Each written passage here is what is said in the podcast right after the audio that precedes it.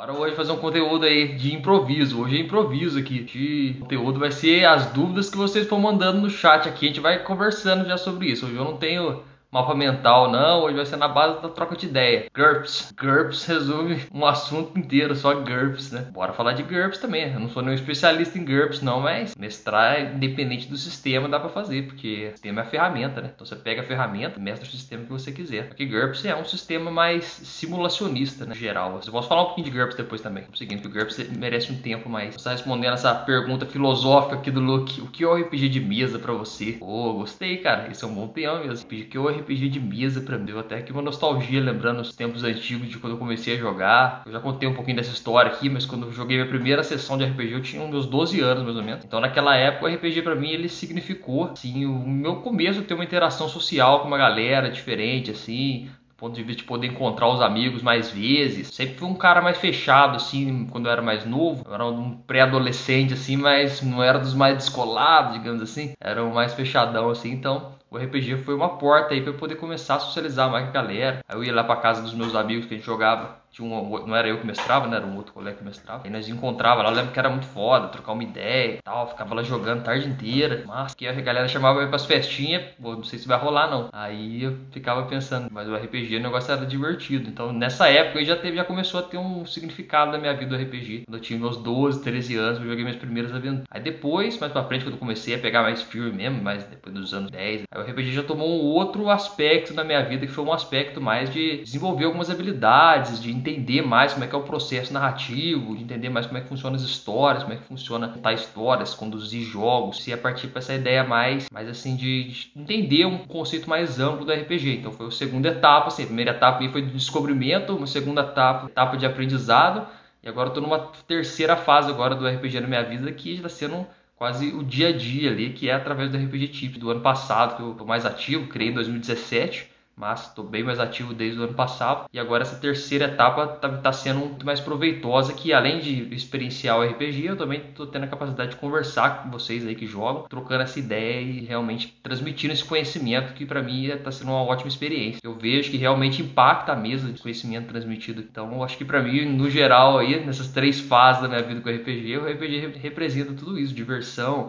Se eu for escolher algumas palavras-chave diversão aprendizado interação com outras pessoas aprendizado aprendizado, já falei aprendizado, melhorem várias habilidades aí de fala, de convivência, aprender a ver o lado do outro, ouvir o outro, porque você tem que ser como mestre, tem que ouvir o que os jogadores estão fazendo, o que eles estão querendo, para você poder criar jogos melhores para o grupo. Para mim, o RPG ele tem essa característica bem mais ampla. Respondendo a sua pergunta, do que mais que o pessoal mandou hoje, já teve mais umas mensagens aqui. O Bruno mandou aqui também. Qual é a melhor história de Ravenloft? A melhor história de Ravenloft? Não sei, tem, não, não, li muitas, né? Eu sei como é que é o plot de Ravenloft, como é que é o plot inteiro. Então, acho que a história principal é a melhor que tem, né? A história que envolve toda a questão do castelo de Ravenloft, como envolve todo mundo lá, toda a Baróvia. Ali dá para brincar à vontade ali dentro ali. Você pega o plot inteiro e vai construindo. Agora, aventuras prontas, é, eu não sei de informar porque não sou tão aprofundado nas aventuras prontas de D&D. Tudo que eu já joguei de D&D sempre foi eu criei. Eu sou muito mais adepto a criar as coisas, usar os materiais, né? Vou usar de todo jeito, eu gosto de usar bastante. Meu Ravenloft é um puta cenário, então você pega, dá pra você usar do jeito que você quiser, para criar histórias lá dentro. Sem dúvidas vai ter ótimo resultado. Exatamente. É mais mecânica, a ambientação fica por conta dos suplementos, sou melhor com a imaginação do mestre e jogadores. Sim, não, o GURPS é, o GURPS é, ele é uma sigla para sistema genérico de RPG, né? Ele que trouxe esse nome aí de sistema genérico. Então, o GURPS que surgiu também lá no comecinho, o GURPS deve ter vindo lá na década de 80, imagino eu, 90, e ele traz essa ideia. Só que o GURPS, ele, a galera tira até saco ele tem regras até para cavar buraco, né? Mas por que, que ele tem? Porque ele é um sistema ultrastimulacionista. Então, tudo que existe na realidade, ele tenta simular no sistema. Por isso que é um sistema gigante e a galera não sabe usar o GURPS direito, acha que tem que saber tudo. Mas não é o GURPS. Ele é uma caixona de ferramentas, pegar o que você precisa. Você vai usar lá de campanha espacial, você vai pegar algumas coisinhas lá do GURPS e usar na sua mesa. Vai usar outra mesa, você vai pegar outras coisinhas. Você nunca pega e usa o GURPS inteiro. Tem que ser isso. Pedaços. E ele é só sistema e depois você entra com a lore, que aí a lore é o cenário em si. Se é um que você criou, pode ser cenários, materiais, um monte, internet, GURPS no geral. Você vai trabalhando. É um sistema que eu não jogo muito porque eu, eu tem uma tendência mais narrativista de jogos mais narrativistas. Então, eu eu não, se for poder jogar quase que sem dado, eu vou mais para essa linha, mais para a base da. Claro que a aleatoriedade é importante e tal, mas eu sou um cara que gosta mais de sistemas aí, tô pegando mais sistemas tipo Powered by Apocalypse, sistemas mais narrativistas, feitos. Jogo também DD, como falei, joguei muito DD já. O GURPS eu não joguei muito não, mas eu sei como é que é a pegada, porque eu joguei Cthulhu, que também é outro sistema de simulação. O BR é amarradinho. É mesmo, louco? Não curtiu muito o GURPS, não? É, o GURPS é o, ame ou odeio, né? Diz a lenda que é isso. Ame ou odeio. Tem uma galera aí que fala bem de GURPS aí, o pessoal lá do podcast, o RPG, o pessoal fala bastante de GURPS, o o Rufus lá também, do podcast, ele manja bastante GURPS também, são uma galera que estão bem focados. Eu já eu falo mais geral sobre mestrar RPG aqui, né? Então nunca foco, vocês devem ter percebido isso já. A maioria dos conteúdos de RPG que tem hoje em dia, que eu já vi na internet, é focado num sistema de uma marca que muitas vezes não é nem deles. Então a galera fala muito de D&D, fala muito de Vampira Máscara e tal, e desenrola, explica o sistema, dá horas também, mas o meu foco não é isso, meu foco é falar sobre mestrar RPG, que é um negócio que é uma coisa universal, que não tem, não tá atrelado a um sistema. Você pode pegar os conceitos que eu ensino aqui, no podcast, que esse aqui é uma gravação de mais um episódio, inclusive, daqui a pouco vai pro feed, você pode pegar e pode usar no que você precisar. Você pode estar mestrando D&D, você vai usar no D&D, você está mestrando um GURPS, você vai usar no GURPS, mestrando Matemático Tulo, todos, são todos conceitos facilmente aplicáveis, todo estilo, porque mestrar RPG é uma coisona gigante. O sistema é uma ferramenta, claro, muito importante, saber aplicar o sistema, porque o sistema é que vai dar o tom da sua mesa. Tem essa questão, o sistema, tinha um tempo atrás, correndo até uma discussão aí, né, se o sistema é importante ou não, o sistema importa no RPG, a galera falando muito isso. Então, realmente o sistema importa, você tem que ter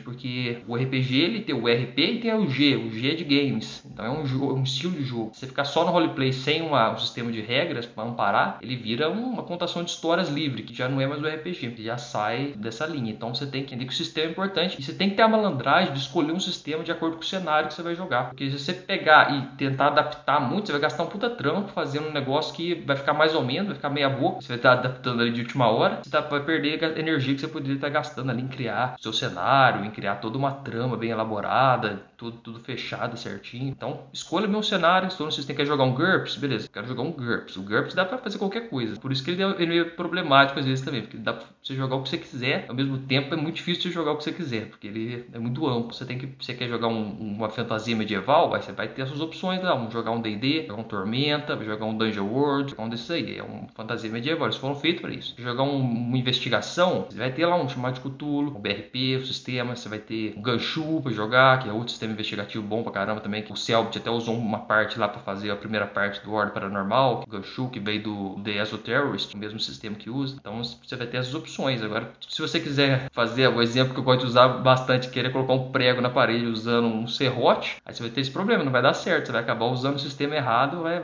vai dar problema na sua mesa à toa, você vai acabar tendo dor. É, o GURPS é um excelente sistema, mas você não gosta, a iniciativa RPG oficial mandou. É, o GURPS é ou ame ou odeio. Essa é a lenda que eu vou ler aqui. Quem mais mandaram? Completou aqui, ó. Geralmente quando eu vou criar um NPC, eu dou uma motivação a ele, depois eu faço três camadas de pergunta para profundidade no fazer. É, o NPC também é uma coisa, é um tema extremamente importante. Eu tenho um episódio já, inclusive, inteiro que eu falei de NPCs, tá? No podcast, mas eu vou falar aqui também. O NPC, o, o NPC é um personagem.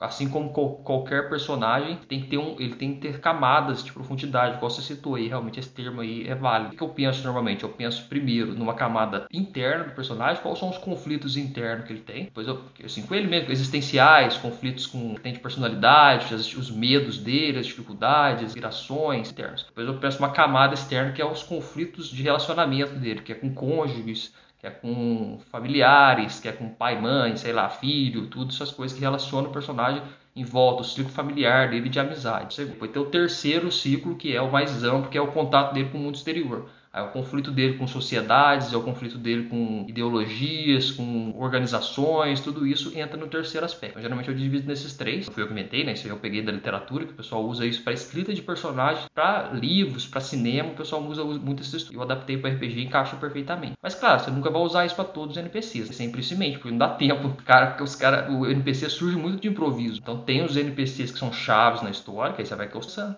toda uma, uma dinâmica de construção. Fica bem memorável. E tem os NPCs que eles só aparecem lá vez ou outra e já saem. Então você não vai investir uma puta energia porque você não tem nem tempo para isso. Né? Na dinâmica da mesa ali, de repente eu quero conversar com aquele cara lá no canto do, da taverna. Você não sabe quem que é aquele cara. O cara vai chegar e falar, esse cara você vai ter que criar ele na sua mente em alguns segundos ali. Você não vai ter tempo de pensar tudo isso. Mas você tem. A única coisa que eu sempre penso é motivação. Aí tem uma, tem uma formulinha lá que eu coloquei já em algum post aqui, já falei dela, dá pra você fazer rapidinho, que é, que é aparência, questão de trajes, o que ele carrega, um item marcante que ele carrega, tem algumas coisinhas lá e também motivação do personagem. O que, que ele está querendo fazer? Porque a motivação dele é que ele vai tomar as suas decisões. Pelo menos colocar uma motivaçãozinha simples. Os caras tá na taverna lá, a missão dele naquele momento é tomar uma cerveja. Então ele vai fazer de tudo para tomar uma cerveja. Se o, personagem do jogador chegar implicando, atrapalhando a cerveja dele, pode dar problema. Entendeu? Motivação, como é que realmente impacta o personagem. O Warlock passou aí, deixou uma, uma dúvida lá, vou responder ela aqui hoje, Warlock. Fiquei por aí a live, daqui a pouco ela sai aqui. A iniciativa mandou aqui, ó. É importante escolher sistemas de acordo com a trama e cenário. Forçando no eixo do DD, World of Darkness,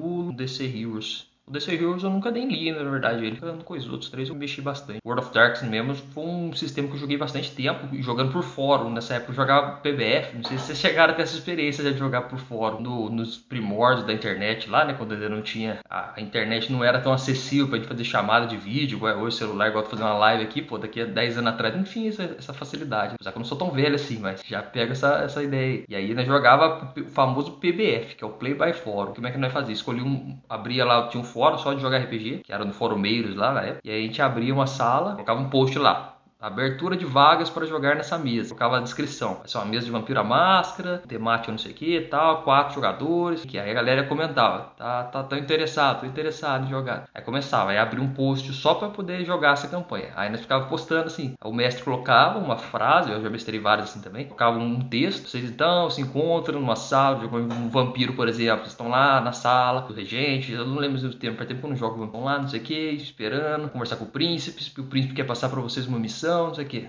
Aí dar, envio a mensagem. Aí você vem, aí não era em seguida. Aí a galera ia mandando, sim, o dia que podia. É um negócio que você joga a hora que você pode. Então, pô, tô na hora do almoço aqui, vou mandar uma ação. Você mandava uma ação, aí o outro mandava. Assim, e o negócio ia. Páginas e páginas de conteúdo sendo gerado de texto. Era divertido os jogos por texto naquela época. Hoje em dia, acho que o RPG de WhatsApp deu uma, uma perdida um pouco dessa essência, porque pelo que eu vi até hoje, o negócio é meio beira um pornô misturado com uns temas estranhos essas que eu vi nesses grupos de Facebook aí, acho que os caras deram uma, uma mudada na temática que era aí o negócio, essas narrativas aí de, de WhatsApp. Mas na minha época eu jogava o RPG, RPGzão clássico mesmo, era bem, era bem texto mesmo, falava, escrevia uns textão, eu lembro que eu mandava uns textão, uns paredão de texto assim, isso ajudou muito a, a, desenvolver até a minha capacidade de criar, né? Criar histórias, criar, criar falas, porque eu falo, eu escrevo cenas longas de, de improviso. Eu já dei vários exemplos que eu tô dando aqui durante as minhas lives, eu tô tirando da minha cabeça, eu não tô roteirizado aqui, porque essa habilidade que eu fui de muitos anos trabalhando isso. Eu desenvolvo às vezes arcos grandes, cenas assim, totalmente improvisadas. Isso também é bom, é ensinável também. Isso eu passo para cá também, com minhas dicas aqui, elas vão entrando. A iniciativa RPG também jogou bastante o AD&D por texto, DDs não por texto. E eu lembro que o fórumzinho que a gente jogava lá tinha até um sistema de dados, dava pra rolar dados nele, tudo, bem divertido. Deixa eu ver como é que tá a caixinha de perguntas aqui. Perguntas dos stores aqui, deixa eu ver como é que funciona. Usar respondendo a pergunta aqui, gerenciamento das informações de aventuras prontas. Aventuras prontas, eis o dilema, né? E usar ou não usar as aventuras prontas? São boas ou são ruins? São engessar o RPG ou não? Muitas perguntas relacionadas a aventuras. Vou falar minha opinião aqui. Dolorida, mas vou falar. Tá escutando aí? Pronto pra poder vir que não é das mais ortodoxas. Eu não sou um cara muito a favor de aventuras prontas, não, falar a verdade pra você. Apesar de ter um,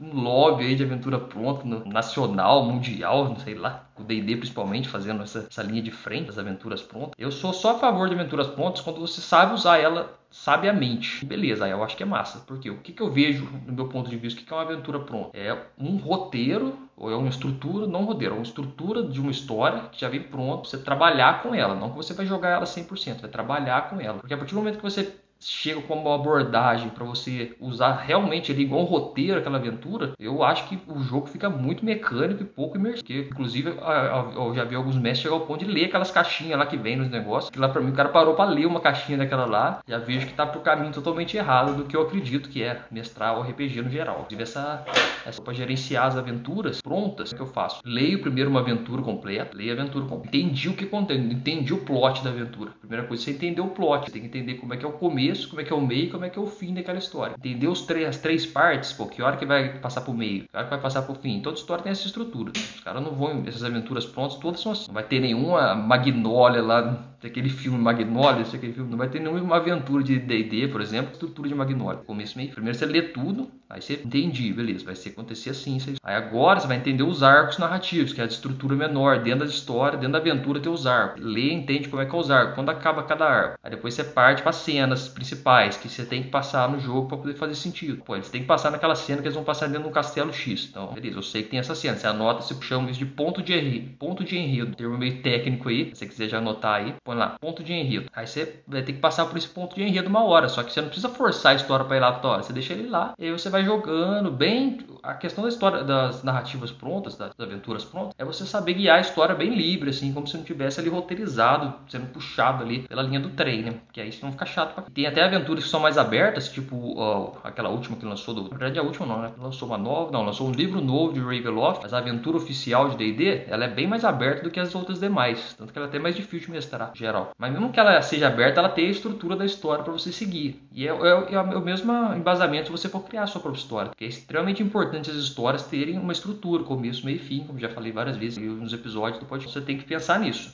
A sua história tem que ter estrutura. Então, quando você pega uma aventura pronta, você tem a oportunidade de roubar a estrutura dessa aventura que já está pronta. E aí, por consequência, você vai roubar outras informações que você teria que fazer, como monstros, como você vai ter que também roubar cenários, mapas que vem às vezes, né? Vem descrição de lugares, vem descrição de personagens. Às vezes você tem a, a energia que você vai gastar criando um NPC, você, você usa o NPC que vem falando lá, que geralmente vem uns NPCzinho bem feito, porque a galera manja fazer. Galera que faz essas aventuras. Então, assim, quando, se você usar a aventura pronta com essa abordagem para gerenciar as informações dela, né, como na pergunta, aí eu acho que é legal. Você realmente entender como é que é a aventura, trazer ela para sua realidade do RPG, conhecendo seus jogadores, claro, conhece os jogadores, então você vai usar baseado no que eles querem. E aí você desenvolve daí, porque se você pega uma aventura lá, um Tomb of Horrors, que é um puta de uma dungeon gigante, e seus jogadores não são fã de dungeon, jogadores que querem ali mais uma investigação, uma interação social, você força os caras a entrar na, na masmorra da, do, do horror vai enfrentar um monte de bicho e tal, aí você, você quebrou toda a estrutura. Então a primeira coisa tem que partir dos jogadores. Parte dos jogadores, eles curtem uma masmorra legalzinha, então, beleza, um dungeon crawl, você joga Aí você, aí você escolhe uma aventura de acordo. Você fala, ah, essa aventura é de acordo. Aí você casa os dois, tem mais sucesso.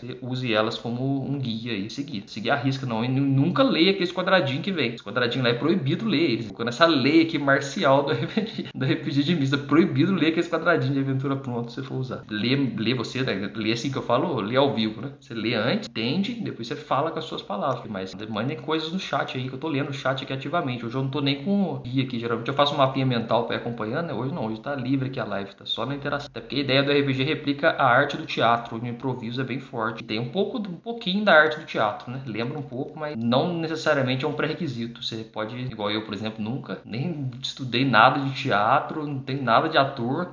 Nunca fiz uma peça na vida. Não, já fiz uma peça na verdade, no ensino médio, eu fiz uma peça, para que eu nunca fiz nada. Mas não tem nada de ator, então coisas separadas. A gente vê muito que tem, a maioria do cenário brasileiro hoje que a gente vê de, de RPG, produtores de conteúdo, principalmente, eles vêm do teatro. Você pega uns, os nomes assim, a galera vem muito do teatro. Mas não necessariamente você precisa ser do teatro para poder jogar RPG, mestrar bem, inclusive, porque é uma arte que eu vejo muito teórica, assim, tem uma teoria envolvida. O podcast é o mestre teórico por causa disso. Eu vejo claramente uma teoria envolvendo vários aspectos, tento aplicar e eu vou ensinando aqui disso. Porque eu vejo, consigo observar, porque eu tô tendo a minha história aí, uma longa história de vida acadêmica, eu tô terminando o doutorado agora, então já meio que criei esse aspecto de ver as coisas e querer ver o método nas coisas, como é que funciona. E aí no RPG também foi isso. Então eu fui vendo como é que funciona. Pô, criar um NPC não é só criar, tem um jeito de fazer que o negócio fica bom. Por que eu não aprendo desse jeito? Aí eu aprendi desse jeito, agora eu ensino desse jeito funciona, funciona para mim, funciona bora para cima. Mas realmente ele, ele herda algumas coisas mesmo do teatro, da escrita, do roteiro de filme, claro, dos jogos de guerra também, que faz essa casa. Como é que surgiu o RPG? Você sabe a história como é que surgiu o RPG? Já ouviram essa história? Vamos dar essa história aqui. Era uma vez um jovem chamado Gary Gygax. a gente não contar com essa temática assim. Mas ele tinha lá um amigo que era o Dave Ernston, dois caras que eram muito amigos e moravam próximos lá. E aí eles queriam jogar, gostavam muito de jogos de guerra, sabe? Eles gostavam muito de jogar xadrez, gostavam muito de jogar um joguinho lá que era de guerra da época deles. Aí uns dias tiveram a ideia de falar, pô, por que, que a gente não pega todas essas pecinhas aqui? Um negócio de um monte de peças. Cada uma dessas pecinhas aqui a gente torna elas únicas, torna elas como se fosse um bonequinho próprio ali. A gente interpreta um indivíduo além de interpretar aquela massa de bicho que tem, né? Jogos de guerra normalmente você usa um monte monte de pecinha que ataca um monte de pecinha. Vejo o xadrez de exemplo, que é um jogo de guerra clássico. Um monte de peça, quanto um monte de peça, nenhuma delas tem identidade própria. Você fala, por que a gente não faz isso? Fala, bora, bora fazer, parece interessante. E eles tiveram essa ideia meio paralela. O David Ayers, na verdade, teve essa ideia. Primeiro começou a criar a aventura oficial lá, né, dele. E aí, depois ele, o começou também a dar essa ideia, eles começaram a trocar esse, essa ideia numa convenção. E aí ele criando, começaram a criar uns grupos nos porões das casas dele, pra jogar esse novo estilo de jogo aí que misturava um jogo de guerra com um jogo de contação de histórias. Cada pecinha era um personagem, tava entre eles, e aquilo começou a virar uma febre lá onde eles moravam. Começaram a conhecer um monte de gente, a galera fazia fila para jogar, diz lá. No... Eu, eu, vi isso naquele livro, uma breve, uma hora desse, ali, depois eu pego ele pra mostrar. Lá conta certinho em detalhes. E aí, certa vez, eles começaram a ver, eles falaram, pô, esse negócio aqui tá massa pra caramba, velho. Isso aqui, como é que não vamos chamar isso? Foram indo e surgiu o termo role play game game, e aí do roleplay game já pulou pro D&D, eles lançaram primeiro Dungeons and Dragons lá, caixinha vermelha, e aí começou, a década aí começou, 74 mais especificamente, quando nosso primeiro D&D. E aí foi, dali pra frente, o D&D veio com essa pegada de jogo de guerra, né, entendeu? Ele veio de um jogo de guerra, os caras transformaram um jogo de contação de história, por isso que o D&D tem o,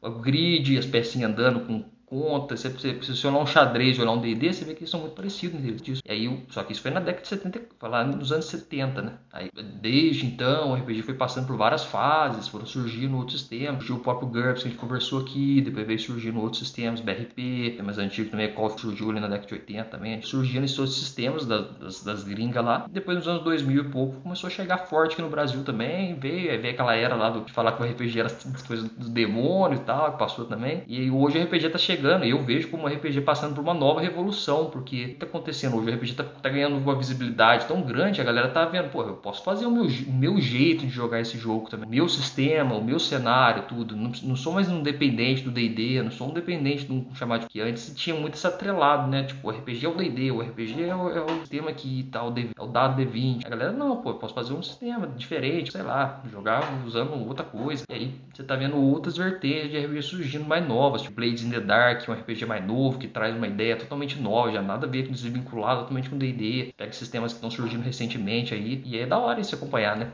Ver como é que vai transformando. Esse que eu falei tanto sobre isso, por causa disso. Ver que a iniciativa perguntou qual que é a preferência, em sandbox, hexcrawl, trilha direta. O que, que é trilha direta? Você fala trilha direta, você tá falando a linha do trem? Você fala railroad? Cara, eu não, eu não acredito muito nesses conceitos, para falar a verdade para você. Eu tenho uma visão um pouco diferente, não acho que esses conceitos são muito corretos. Mas eu vou falar o que, que é cada um, depois para vocês que talvez não saibam o que é. O sandbox é a ideia de ter um jogo aberto, sem seguir numa linha específica. Um GTA da vida, um mundo aberto, você pode ir pra onde você quiser, não tem missão. O contrário, são, ele é meio que o contrário do railroad, que é na linha do trem, ou da trilha direta, que é você seguir realmente dentro de uma, uma linha ali fechada, ter que seguir naquela história. Então, os meus jogos normalmente são mais voltados ali pro sandbox, porém, com o, eu, eu meio que junto os dois, porque eu, eu, eu, uso pontos de enredo, né, como eu falei aqui, então a minha aventura, ela é ao mesmo tempo, ela é na linha do trem, porque eu sei onde ela vai passar, que eu tenho meus pontos de enredo que são desapegados, esses pontos onde a história vai passar, elas são desapegados de locais e de pessoas, de tudo. São coisas, eventos que vão acontecer na história, pode acontecer a qualquer momento. Então, os jogadores são livres para agir, eles vão para onde eles querem. A partir do momento eu sei que eu tenho aquela estrutura que eu tenho que colocar, eu coloco ela no momento adequado, quando dá quando eu vejo que tem um time. Então a história vai seguir numa linha que eu quero, que eu quero manter, mas também vai ser aberto para os jogadores. Os jogadores nunca vão se sentir pressionados a fazer alguma coisa dentro do meu conceito. Mim não são muito, apesar de eu conhecer cada um deles, fazem muito sentido no meu estilo de mestrar e também no jeito que eu falo aqui no geral. Queria saber o que acha sobre jogar dados atrás ou não do escudo. Essa é boa também. A pergunta aqui é, ela é o dilema do RPG de mesa desde suas origens também. Se você não sabe o que é esse conceito ainda, né? O escudo do mestre é uma estrutura dobrável, papel às vezes, pode ser de madeira, tem vários níveis da sua mesa, o recurso que você quis investir, né? E aí esse escudo ele meio que ajuda o mestre a esconder algumas informações e também gerar, gerenciar a mesa de uma forma geral. Ele guarda alguma coisa, ele traz tudo. E aí esse escudo ele serve para fazer essa divisão e, e ajudar também o mestre a esconder. E tem esse grande dilema que você joga os dados ou atrás do escudo ou na frente do escudo, que quer dizer, ou joga os dados escondidos dos jogadores, ou joga lá no meio da mesa para todo mundo ver o que caiu, o que caiu, caiu. Lembra, né? O pessoal mandou aí. O Luke falou que depende da situação, e o Marco falou que é atrás do escudo. O Guilherme mandou eu, Guilherme, na live, fez salve, Guilherme. Eu escondo, mas nem sempre. Acho que quando o assunto é combate, não vale esconder. E boas ideias. Os eventos você joga escondido. Então é isso mesmo. Eu acho que é mais ou menos nessa linha mesmo que vocês falaram aí, que eu, que eu também gosto de fazer. O que, que eu faço? Porque antes de eu falar se eu jogo mais escondido ou mais na frente, ficava você como é que eu, a minha visão sobre os dados no RPG. Que é uma visão diferente. Você já viu que eu já vou, sou todo diferente aqui com os, com os conceitos da RPG. Eu vou explicar primeiro qual é a minha visão dos dados. Eu vejo os dados no RPG como também ferramentas, outras ferramentas para ajudar na contação de histórias, não ferrar a contação de histórias. Tem essa diferença. O dado, ele, é, ele, ele não tem emoções, né? O dado, ele não sabe o que, que é, o que é história, o que, que é não sei o que. Ele é um instrumento Tô até com um kit de dados aqui na mão. Isso aqui é um instrumento de gerar coisas aleatórias. Vai servir para RPG, vai servir para cassino, para você jogando qualquer coisa, jogando o jogo da vida. O dadinho funciona para gerar coisa aleatória. Então ele não sabe o que, vai acontecer. Você tem que saber usar ele sabiamente na hora de usar nas suas mesas de RPG. O que, que eu penso sempre que eu vou jogar um dado? A minha história, do meu ponto de vista, a minha história está sempre acima das, do sistema, das regras do meu jogo. Que eu não quero que uma eventualidade possa, de certa forma, prejudicar muito a, a minha história. E quando eu falo prejudicar, não, não é a aleatoriedade em si, porque a aleatoriedade é, é bem-vindo no RPG. Eu gosto e é bem-vindo, né? Então a história se moldar a partir de jogadas de dado e tudo é muito interessante. Por exemplo, os jogadores estão correndo, o grupo que os está perseguindo, e aí eles veem uma parede que eles têm que saltar do outro lado. Tenta soltar tal, só que um deles fala no teste, ele cai e ele é capturado pelos outros. E aí os outros personagens têm que vir buscar ele. Beleza, essa é uma cena interessante, gerou uma história ali, gerou uma pura de enredo legal na cena. Agora, o, qual que é o jeito que eu vejo zoado de usar o dado? É o cara tá no meio de um combate aleatório, um, um tipo um combatezinho que caiu lá sem querer, e o cara, o personagem do, do, jogador morre lá no meio do combate por causa de uma rolagem de dado mal feita. E aí, pô, perde um personagem, que é a estrutura mais importante dentro do RPG por conta disso. Então, aí eu não gosto. Aí voltando agora para amarrar com a questão da escura, de jogar o dado atrás. Eu gosto de jogar atrás do escudo quando é nesse risco aí de vida, que eu mudo os resultados sem dó mesmo, porque eu não quero que a minha estrutura da história seja perdida por uma bobeira. Mas for uma coisa que possa gerar mais história, possa gerar mais cenas interessantes, aí eu jogo aberto, deixo os jogadores verem ali para poder realmente a aleatoriedade agir de forma positiva na história. Então eu tô sempre atento a isso. Pô, essa jogada aqui pode acabar com a minha história pode matar um personagem, ou pode matar um NPC que é importante do nada, assim, sem fazer sentido nenhum. Que matar personagem, eu mato personagem, mato NPC principalmente, personagem nem tanto, NPC muito, porque NPC é o que conecta. Quando você conecta um grupo a um NPC e vai lá e depois dá ruim com esse NPC, você gera um puta de um choque e é muito massa. Então, eu gosto assim. Então, é mais ou menos a ideia que vocês falaram mesmo. Depende, não é todas rolagens mostradas, não é todas rolagens escondidas, mas quando eu vou jogar escondido é pensando na história. O resultado pode estragar a minha história, porque às vezes cai no dilema, você tem que rolar o dado, mas pode dar ruim. Se der ruim, vai ser, vai dar ruim geral. Então, não, vou fazer, vou manipular mesmo aqui. O assunto combate, né? O, igual o Gui falou aqui, realmente, o, o combate, se for DD, tipo, eu falei no conceito nos jogos que eu jogo, né? Que permitem mais isso. Mas se você estiver jogando DD, o DD ele é, ele é, um jogo gameista, então ele é um jogo focado é, em desafios que envolvem dados, principalmente combates. Combates de DD, eles realmente exigem essa dinâmica de todo mundo ver o dado, de dano comendo, e você pode morrer a qualquer momento. É do sistema, ele é fluido. Então, se você começar a esconder, se você pega uma galera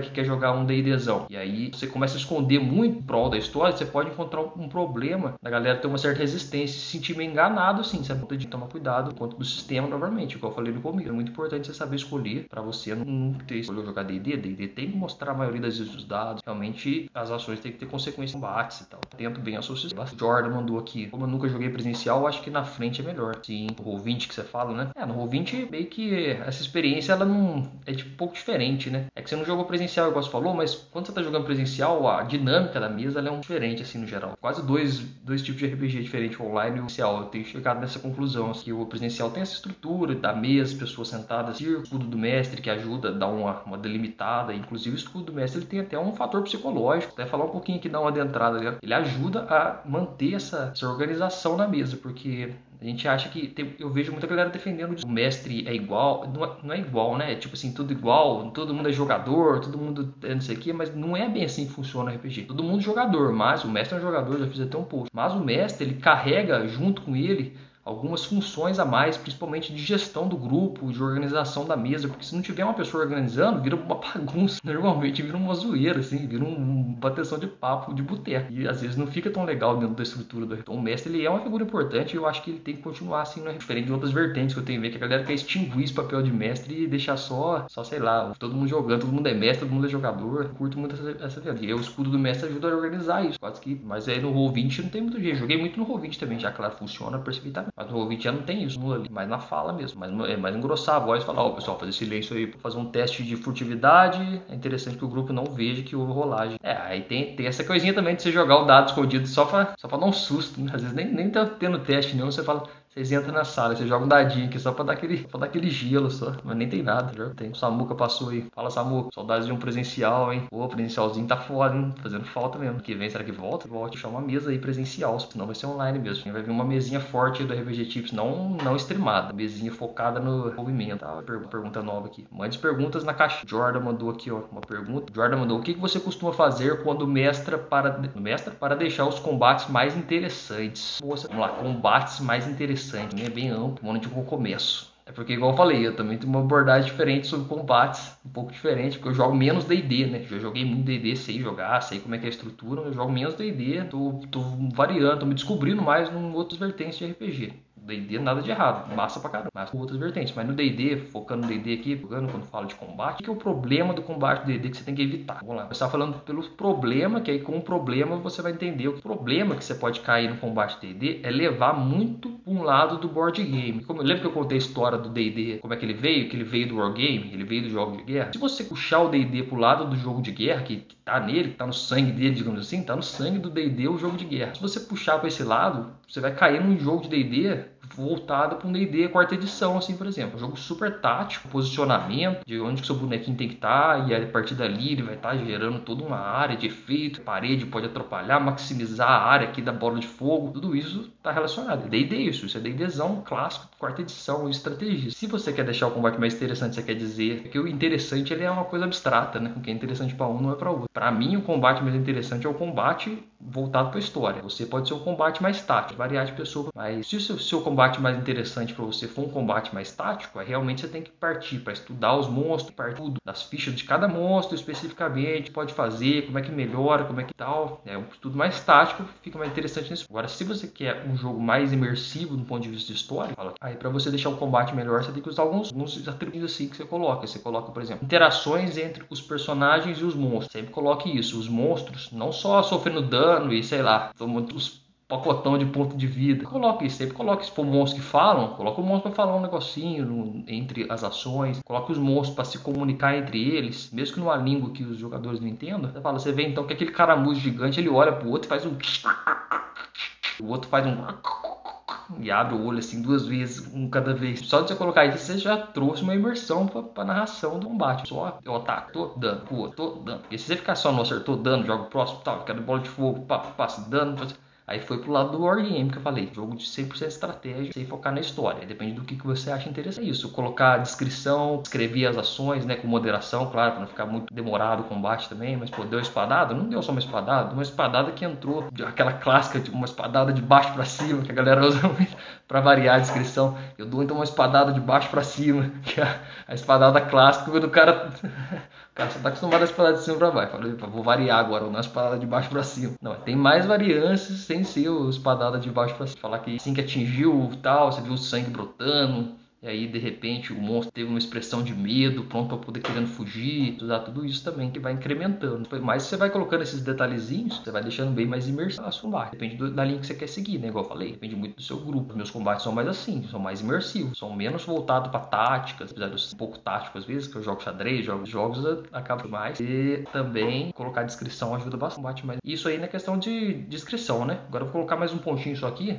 para poder complementar essa Jorge, nem sei se tá aí na live, mas é você usar também a estrutura do cenário durante o seu combate. Isso aí é extremamente importante, que você nunca tem que pensar que o seu combate está num quadradão, assim, num caixote branco, totalmente branco e os monstros estão lá dentro. Sempre tem um cenário, sempre tem um, uma elevação, tem uma árvore, tem uma pedra, tem um teto, que é importante, a altura do cenário é extremamente relevante. Muitas vezes a gente esquece, a gente vê os mapas 2D e a gente fica pensando que é tudo 2D no jogo, mas não é o jogo, o mundo é 3D, então a altura do lugar, tem um lugar lá em cima que pode ficar um monstro lá sentado, tipo um dragão pode ficar sentado num, numa estrutura de pedra assim, e lá de cima soltando fogo na galera. Pode ter um buraco por dentro da parede que o beholder passa dentro do covil dele, que é clássico, um correio de beholder cheio de buraco, voar por dentro do buraco. Então sempre lembre-se também de ver bem o cenário onde vai acontecer os combates, faz melhorar bastante a versão da história. Os jogadores podem interagir também, né? Pô, ver uma pedra lá, vou tacar essa pedra no bárbaro, pega a pedra e tá. Combate que eu tô falando assim, porque combate a gente tá falando de D&D, né? Outros jogos não usam tanto recombate Cthulhu, por exemplo, você vai combater um bicho lá, você tá morto, já, você já morreu. Tem que combater uma aventura de sci-fi também com seres humanos, você vai lutar lá no espaço contra o Alien, você já tá morto também, então você não tem que lutar. Né? No D&D que só que dá pra lutar, um Shadowrun talvez. Agora os outros jogos são mais realistas. Até vampiro, mesmo os combates de vampiro do sistema D10 lá do mundo, do mundo das trevas é bem truncado. O Samuel mandou mostra não só os pontos de vida e ataque, tem toda uma estrutura de filosofia dos monstros, tem que ministrar isso bem, sim, com certeza. Eu sei que mestre vampiro, né, o Samuel ainda tem mais disso, porque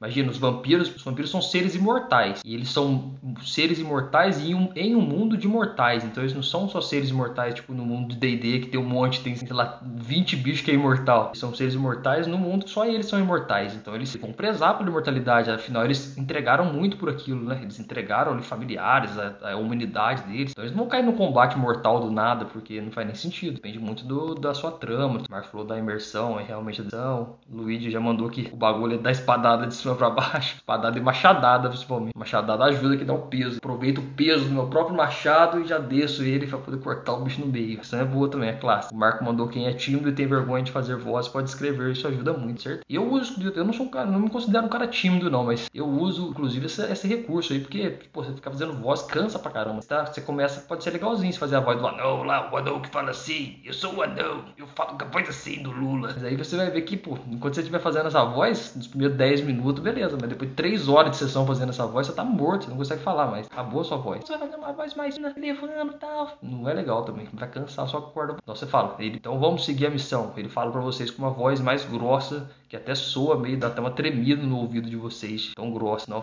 ela chega, então ela sai de dentro da sala lá que ela tava esperando e dá um grito tão agudo que vocês têm que tampar o ouvido assim, de tão desesperado. Vamos embora logo, preciso ir embora. E ela fala com aquela voz aguda dela. Vê como que a descrição do som da voz, igual o Marco comentou, é um ótimo recurso até para você economizar sua própria voz, porque você vai ter que falar várias coisas durante isso. Eu já falei disso aqui também no complementar. É, então colocar problemas resolvidos junto com o combate, essa é boa também, Luke, realmente. Dá aquela, aquela zebra, né? Tal combate, ela de repente quebra o chão, abre um buraco no teto, começa a cair água e enche a sala. Já usei de a sala que vai enchendo de água é desesperador. Sempre pego o mago, o cara apelão, véio, joga de mago é apelão. Posso usar uma magia para saber a língua dos monstros, posso encontrar mais missões e upar mais. O cara, aí, aí você tem que pegar o mestre que curte upar personagem e tal. É isso que eu tô falando, estilo de jogo. Né? Porque quando essa questão de upar personagem, de uma visão mais de jogo mesmo assim, voltado pro jogo, o D&D ele propicia isso, mas não são todos os RPGs que tem essa, essa pegada. Evolução, de progressão, no sentido de os personagens ficarem mais fortes, combate, varia bastante. Tem um sistema que nem tem, por exemplo, o mesmo, que é outro famosão, né? Já jogado, né? nem preza isso. Então você vai evoluir personagens só no final da aventura. Então não tem evolução, de evolução que você vai somando, porque não, meio que não importa isso. Você tem o seu personagem fixo, igual um ser humano mesmo, ele, ele se destaca numa habilidade lá, investigador, história, jornalismo, fotografia, ele vai evoluir só depois no final da aventura, mas bem pouquinho, vai ganhar um pontinho lá, que quando a gente está aprendendo uma coisa nova, que já tem outra pegada de evolução. Interessante esse leque que tem de, se jogar, mas de se mestrar, ele, os conceitos se juntam e você depois que você pega a manha de alguns conceitos, mestre qualquer sistema. Você tem que entender o que. Informação aqui é relevante, guarde isso. Tem em mente quando você for mestrar RPG mesmo, tem que pensar qual que é o cenário que você vai jogar. Como é que escolhe o cenário? Baseado nos seus jogadores. Você nunca chega com um cenário já prontão. Você fala com a galera, pessoal, quem que vocês gostam de jogar aí? Quem a gente vai jogar aí? É um fala, ah, eu gosto de fantasia no espaço, falar, ah, eu gosto de robô, ah, eu gosto de, sei lá, de uma trama mais psicológica. Beleza, você já pegou robô, espaço, trama psicológica. Define um cenário que vai passar dentro de uma nave, tem um das pessoas é um traidor, tipo um, um Among Us, assim, e vai rodar nesse cenário. Você tem o seu cenário. Agora você, agora você vai pensar, sistema que eu consigo usar que se encaixa nesse cenário dos que eu tenho, claro. Ver os que você comprou já, os que são gratuitos, quais que eu tenho que eu posso encaixar nesse cenário que vai ficar legal. Se você tiver só D&D, aí você vai jogar com D&D mesmo, que é o que você tem. Se você tiver outro, pegar, esse aqui, ó, mais sci-fizinho aqui, ó, esse cyberpunk aqui, talvez dê pra utilizar melhor nessa mesa. Porta, Shadowrun aqui, que dá pra usar um pouco de fantasia. Shadowrun, se tiver só o D&D, você vai usar o D&D, mas você vai, você vai ver como é que vai de encaixar. Aí você pode falar pro pessoal, vamos jogar uma fantasia, uma fanta um jogo de fantasia medieval, já que você tem só D&D. Os caras vão falar, beleza, mas o que, que vocês gostam mais? Eu gosto mais de terror, mais de dragão, eu gosto mais de masmorra. Aí você junta terror, dragão e masmorra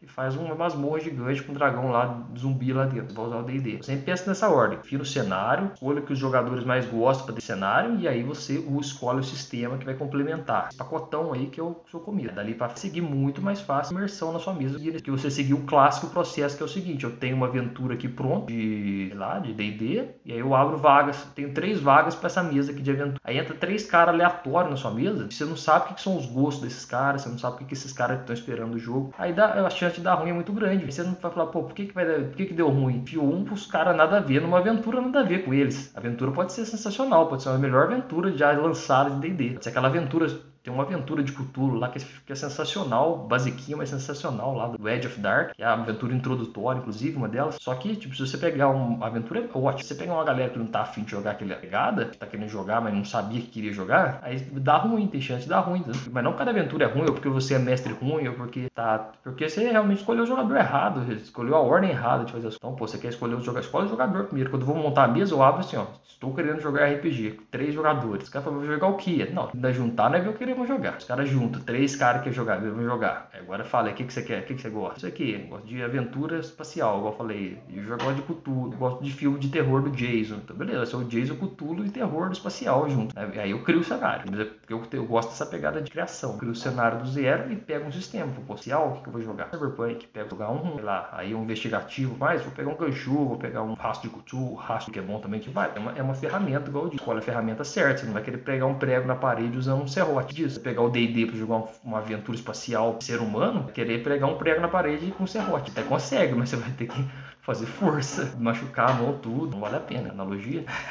não, é desse jeito, Luiz. Eu misturo tudo que tem e aí sai. Tem um sisteminha próprio também de fazer mesa. Vou jogar um jogo de terror, coloco um, um numeraçãozinho assim de 1 a 5 de Vampira Marca, as bolinhas. Eu faço assim, ó, o que, que, que, que vocês gostam mais? Eu mando uma cartelinha pro cara. Assim, é, gore Gore que é sangue, né? Sangue, violência. Gore, violência, temas adultos, sei que tal. Aí os caras marcam tanto que esse que é lá. Cinco é muito desse tema e um é pouco desse tema. E aí no final eu, eu faço uma média e vejo, pô, os caras querem o jogo mais nessa linha. Eu crio o jogo mais nessa linha desses caras. Dá pra fazer isso em qualquer sistema. Um D&D, por exemplo. O que vocês gostam mais? Masmorra? Cinco bolinhas lá pros caras preencher. Cenários abertos, viagens abertas. Gosta daqui que vocês gostam, né? Aventuras de alta fantasia, poder, itens mágicos, tudo. Vai. É, temas adultos. Temas mais 18. Temos que envolve violência, né? Assuntos de sexualidade, essas coisas. E ver, ó, tem que conhecer seus jogadores para você abordar esses temas na sua mesa. Porque abordar de você ter um grupo mais maduro, você consegue abordar esses temas, escolher um grupo certo. E ver se eles estão de acordo também, pra você não traumatizar. Eu jogo, eu gosto muito de jogar jogo de terror, né? Então, olhar bastante. O Hellraiser, o outro Gui passando, o Guilhom passando na live aí, salve Guilhom, mandando um amo DD 3.5 e Tormenta. Ah, isso aí. Aí você possivelmente é um desses jogadores que curtem mais,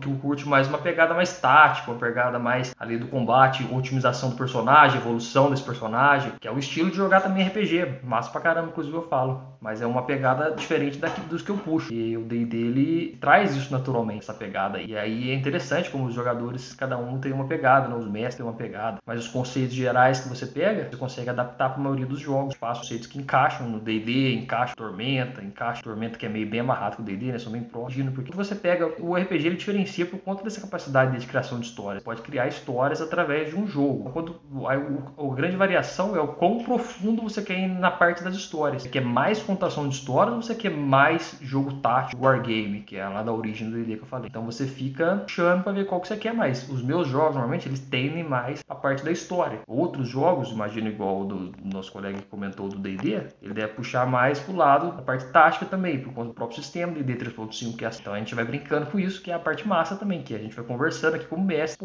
Eu gosto de puxar mais pra narrativa e a maioria das minhas dicas aqui são para isso. Eu falo muito de história, falo muito de imersão, que imersão vem através da história. Você nunca viu alguém ficando imerso num jogo do banco imobiliário, por exemplo. Não tem como o cara ficar imerso porque é 100% tabuleiro ali. Não tem como, não tem uma história rodando, foi um xadrez mesmo. Não tem como você ficar imerso no xadrez no sentido de uma história xadrez. Tem como você ficar imerso concentradão ali para fazer a próxima play. Fora isso, os caras estão trocando ideia aqui. O Luigi mandou o único sistema de D&D que eu uso é o bestiário. O único sistema, o único livro que você usa, no caso, os caras desenrolar. E depois qualquer coisa você tira essa dúvida aí. Sou mestre online, já mestrei muito online, cara. As minhas mesas, normalmente, os últimos anos foram online. De uma praticidade, né? Eu tava, eu tava com muita mobilidade nos últimos anos, porque eu tava fazendo pós-graduação, né? Tô fazendo, terminando ainda. Eu ficava mudando de cidade, viajando, igual mudei de cidade ano passado. Tava meio correria, então o RPG online foi uma salvação. Então eu joguei muito pelo Roll20, mas eu gosto mais de jogar presencial. Quando eu tava na minha antiga cidade, eu jogava uma mesinha presencial, um jogador no caso. Depois eu comecei, voltei a mestrar online e tal. No Roll20 eu tenho umas 800 horas lá que eu já fiz. O RPG online ele tem lá a sua, a sua vantagem no sentido de construir uma parte mais visual, né? Mas ainda acho que a experiência do RPG presencial, do contato ali com a galera, tal, de fazer as caras e bocas e a pessoa vê a expressão completa e também a sua, o seu mérito aí. O Jordan mandou que começou a jogar RPG nesse ano, os dois foi em D&D, primeiro foi até legal, mas no final meu ladino bondoso foi preso injustamente.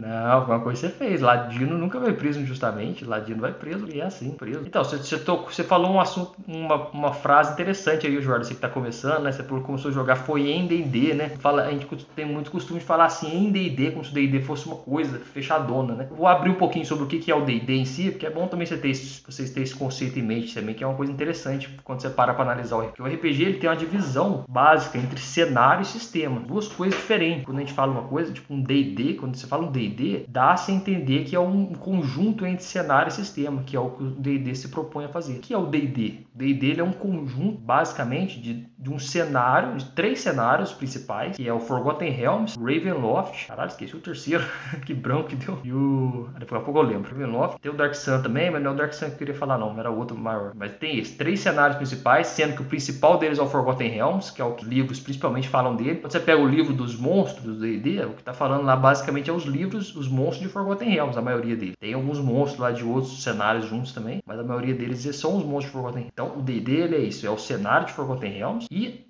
amparado por um sistema de regras que é o sistema D20. O sistema D20 ele é um sistema independente de regras, inclusive a licença aberta, você pode usar, o Tormenta usou para fazer o Tormenta de regras do D&D. Então, ó, cenário tipo Gotham Hell, sistema de regras, juntou, fez o D&D. Mesma coisa o Cthulhu. Cthulhu é o que? Chamar de Cthulhu, um RPG muito famoso. O que é o Cthulhu? É um cenário feito a questão do Lovecraft, no H.P. Lovecraft, que é um escritor que criou todos os mitos, e juntamente com sistemas de regras que é o BRP, que é o Basic Role Playing Games, que usa dados D100. Basicamente são dois D10 que você roda, esses D10 aqui, ó um dado D10, só que ele é um D10 que tem esses números de, em décimo. Então o sistema BRP usa isso aqui. Ele usa dados D10, aí você joga 2, né? Joga 2 D10, e aí você, tipo, você cai um 66, cai um 40 aqui, cai um 3 aqui, é o 43. E o Cthulhu é isso, ele junta o cenário, o HP Lovecraft, com o sistema BRP, forma chamado Cthulhu, que é o RPG em pau. Entendeu?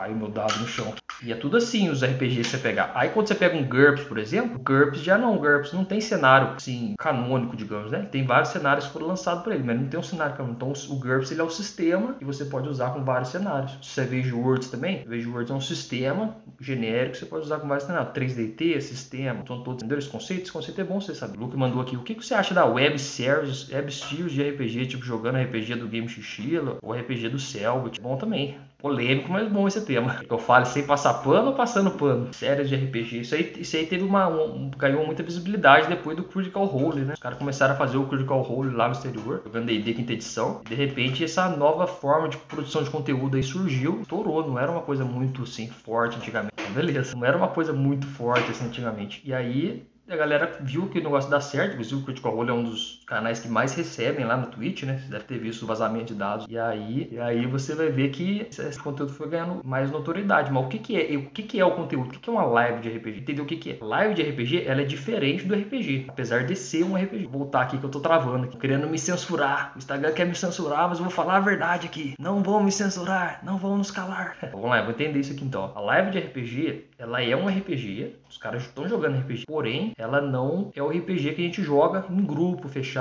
assim, com uma galerinha. Muitas vezes a galera tem um trabalho de gravação, de construção de roteiro, de construção de história, para aquilo, porque aquilo é um show. O RPG gravado, ele é um show para você, para eu que vamos assistir, chegar lá e prestigiar aquele show. Então, nós somos espectadores de um show. No RPG que a gente tá jogando, a gente é espectador e ao mesmo tempo a gente é criador. Então é uma outra pegada, a diversão vem de outras formas, vem da criação também, vem de outros e da imersão muito maior, né? RPG, RPG que você tá jogando presencial, não, pode ser online também. RPG que você tá jogando, você tem muito mais imersão. Mas o que que é a questão do RPG sendo assistido? É porque dá a entender que você tá também participando. O RPG RPG sendo jogado, ele é a mesma estrutura de uma, de uma gameplay que existe, qualquer jogo que tem no YouTube lá que você assiste. Ele, ele tem essa mesma ideia de você, quando você assiste o, a mesa de RPG sendo jogada lá pela galera, você tem no seu cérebro, cura chamada de neurônios espelhos, faz você entender como se você também estivesse participando da mesa. Por isso que é divertido. Você vai vendo que vai formando. Então, o que, que eu acho desse negócio? Eu acho bom, acho legal pra caramba, mas tem nada de errado. Porém, é um, uma vertente diferente do RPG. É um jogo de RPG, mas é diferente de uma mesa. Você nunca espere encontrar no seu jogo que a galera faz lá, jogando gravado ou jogando, mesmo que seja o grupo, muitas vezes são atores, são uma galera que é comediante, é uma galera que tá ali com uma pegada diferente. Espere comparar com isso. Também o RPG presencial, eu acho que ele tem. Não, falei errado de novo.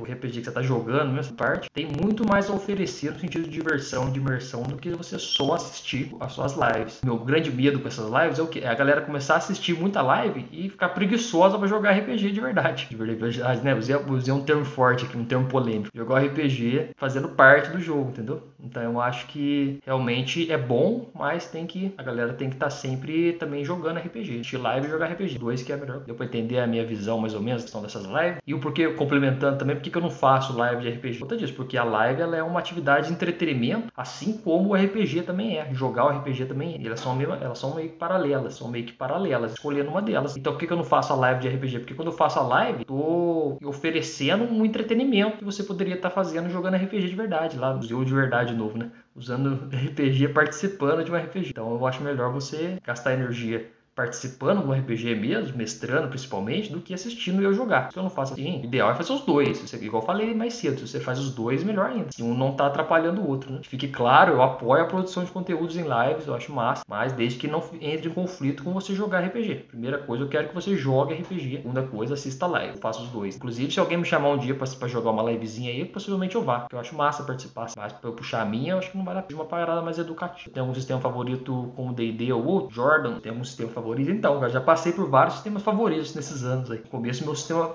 favorito sempre foi D&D, quinta edição, principalmente, que eu joguei bastante, quando eu tinha mais experiência com ele, né? Então não tinha muito contato com outros. Eu fui passando por outros. Depois o Chamado de Futuro foi o meu sistema que ficou favorito por um tempo, porque aí eu peguei e comecei a ver ele, a entender com outra pegada de terror, que é um cenário que eu gosto, comecei a ficar mais assim. Por fim, eu, hoje em dia, o meu sistema mais favorito que eu tenho é o... Mais favorito não, né? Meu sistema favorito é o o Apocalipse World, não só o Apocalipse, não só o jogo em si, o Apocalipse World ele trouxe um novo, uma nova forma de se jogar RPG que é os jogos Powered by Apocalipse, totalmente diferente, histórias mais narrativistas que você conta, tem uma dinâmica que é o que deu origem inclusive ao Dungeon World. Então eu, eu tô muito mais nessa pegada aí de jogar esse tipo de jogo. D&D, claro, sempre um lugarzinho no meu coração. Eu já vou caminhando aqui para finalizar a live que eu falei bastante, já uma certa fome, viu que eu tenho para jantar ali agora. Morar sozinho é foda, tem que fazer o próprio alimento, uma planta, produzir o próprio alimento. Já fiz a oração oração do RPGista. Como é que é a oração do RPGista? Manda ela aí. Manda ele aí que a gente reza finalizar. Finalizando aqui então, galera, porque já me deu um certo cansaço. Uma, chuvi, uma chuvinha de like aí para poder finalizar. Com os coraçãozinhos no alto. E o Marco que participou a live inteira também. Obrigado, Marco, pela presença. O Marco tá aí também sempre participando no direct. Valeu demais. O Jordan. Valeu, Jordan. Deixando aqui sim também agora, mas a gente volta aqui em breve, hein? Luke que participou da live inteira. O Jordan. Moore que tá sempre aí também. Gui, não sei se o Gui já foi embora, mas o Gui também passou aí. Ideia. O Luke mandando a oração aí. Está no céu, notificado seja o nosso dado. Blasfêmia. Beleza, não, galera. Obrigado aí pelo bate-papo. Foi massa, era maior divertido. O Luke tá mandando o, o salmo aí, Luke. Só, só duas linhas só, Luke. Agora já tá, já tá salvo, já estamos bento. Próximo dia já tá bento. Já tô aqui com minha oração. Nessa então, galera. Abração pra vocês, viu? Até mais. Obrigado aí. Pra...